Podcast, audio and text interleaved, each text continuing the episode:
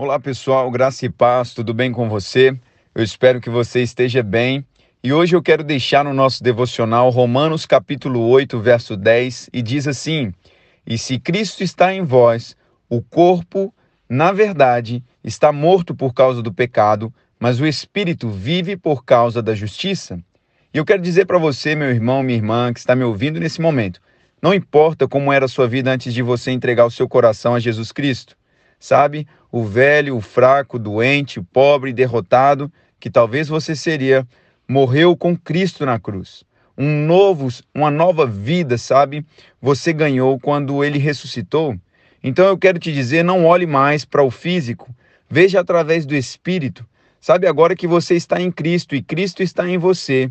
Glória, integridade, perfeição, sucesso e prosperidade estão garantidos na sua vida. Isso é poderoso demais, irmão.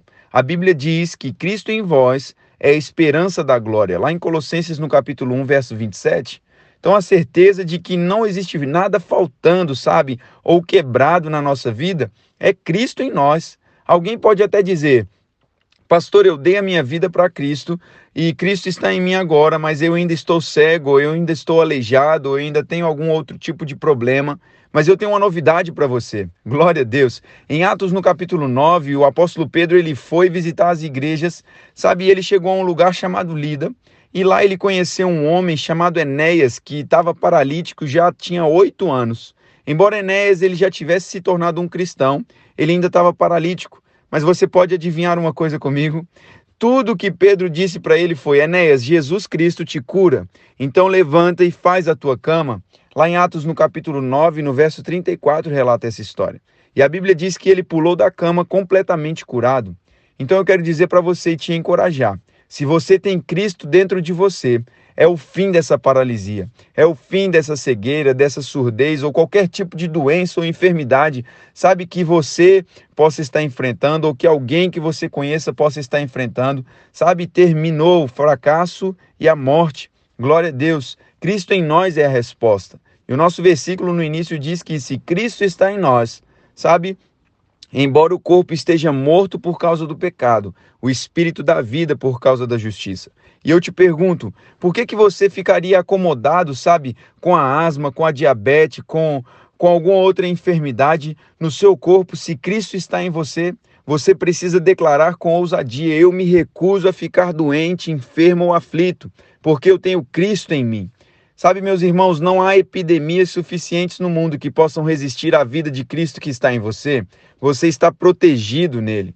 Sabe, não se admira que ele tenha dito isso.